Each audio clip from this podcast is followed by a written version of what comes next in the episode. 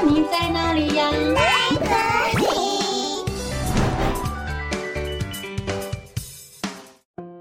大家好，我是佳佳老师。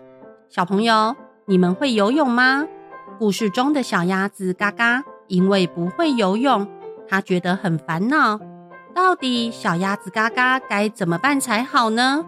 今天就让我们一起来听佳佳老师的原创故事《不会游泳的鸭子》。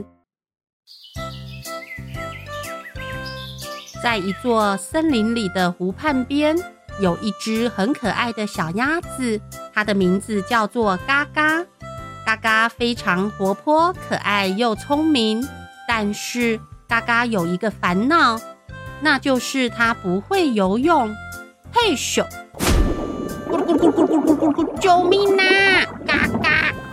每次嘎嘎只要一跳到水里，没多久就会溺水。它无法像其他鸭子一样游泳。其中有一只叫做鸭爸的胖小鸭，它最爱嘲笑嘎嘎了。鸭爸说：“哈哈哈，你连游泳都不会，你就是个旱鸭子！”哈哈哈哈。嘎嘎说：“你你才是旱鸭子，你全家都是旱鸭子！”哼，嘎嘎。这让嘎嘎觉得很生气，但是他也没有办法反驳，因为他真的不会游泳。嘎嘎回到家里，问妈妈：“妈妈，为什么我们一定要学会游泳啊？”嘎嘎，妈妈说：“因为所有的鸭子都会游泳啊，而且如果我们不会游泳，那我们要怎么捕鱼来吃呢？所以你也要学会游泳才行啊！妈妈相信你一定做得到哦。”嘎嘎说：“对，我一定可以做到。”嘎嘎，于是。在妈妈的鼓励下，嘎嘎来到湖泊边练习，但是它还是游不起来。就在这个时候，湖面上飘来了一块木板。嘎嘎说：“好好哦，这块木板居然可以这么简单就飘在水面上。如果我也能像这块木板一样就好了。”嘎嘎。嘎嘎看着木板发呆，突然他灵机一动：“咦，既然这块木板能漂浮在水面上，那如果我站上去，又会发生什么事呢？”嘎嘎说完，嘎嘎就小心翼翼地站到木板上，然后他惊奇地发现自己居然可以稳稳地站在木板上。哇！我成功站上来了耶！嘎嘎。接着，嘎嘎用脚轻轻地在水面上踢了一下，然后木板就开始在水面上滑行。哇！我居然可以在水面上滑耶！太酷了！嘎嘎。这个新发现让嘎嘎觉得又惊喜又开心，于是他开始每天练习。随着日子一天一天的过去，嘎嘎的滑行冲浪技术越来越好了。现在，它不仅能在水面上快速的移动，它还能一边冲浪一边抓鱼来吃哦。嘎嘎开心地说：“真是太有趣了，我一定要和大家一起分享。”嘎嘎，开心地回到森林中。他迫不及待地想要和大家分享他的新点子。嘎嘎说：“嘿，你们看，我可以用这块木板在水面上滑行，而且还能抓鱼哦，厉害吧？”嘎嘎。不过，其他鸭子对于嘎嘎的新发明都不以为意。鸭爸还跟着其他鸭子们一起嘲笑嘎嘎说：“哈哈，你这个旱鸭子！”居然拿着一块木板玩具在水里晃来晃去，真是太可笑了！哈哈哈哈！对呀，这不过就是一个玩具嘛。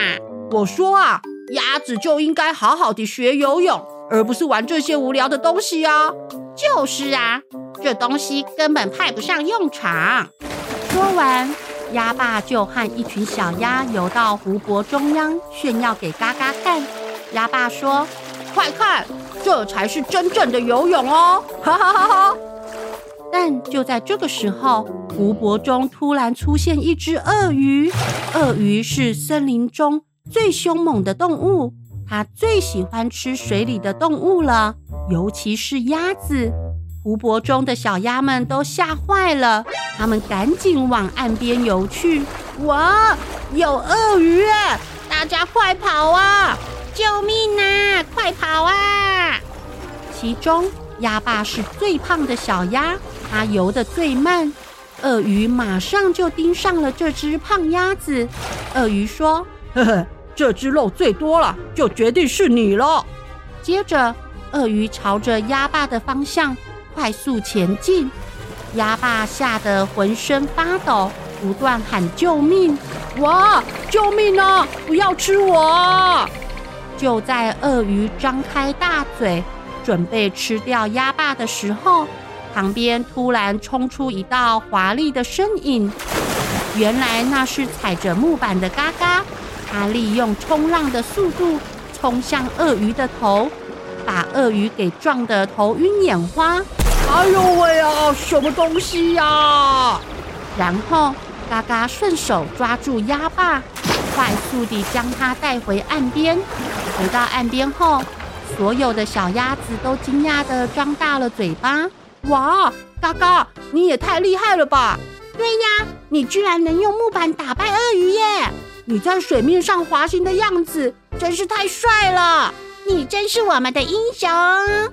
这时，鸭爸走到嘎嘎的身边，低下头说：“对不起，嘎嘎，我不该嘲笑你是旱鸭子的。其实你是最棒的鸭子。”嘎嘎说：“没关系的。”鸭爸，我原谅你了，嘎嘎。这时，其他鸭子问：“嘎嘎，你能教我们怎么用木板冲浪吗？”“对呀，我也想试试看。”嘎嘎高兴地说：“哈哈，想学吗？我教你们啊！”嘎嘎，就这样，嘎嘎成为了小鸭子们的英雄和榜样。他用他的新发明，带给了大家快乐和惊喜。现在森林中有很多小鸭子都跟着嘎嘎用木板在湖泊上快乐地玩耍。哇，用木板滑行冲浪真是太好玩了！我觉得我自己好像在水上飞呀！哇呼，真是太酷了！小朋友，这个故事是不是很有趣呀？故事中的小鸭子嘎嘎。虽然不会游泳抓鱼，但是它却懂得用不同的方式在水面上移动和抓鱼，真的很棒哦！小朋友，我们要学习欣赏和尊重别人，不要嘲笑和排斥与自己不一样的人。我们不一定要和别人一样，我们也能有自己的想法。或许哪一天，你也能用崭新的创意。创造更多不同的可能性哦！哦，故事讲完喽，我们下次再见，拜拜。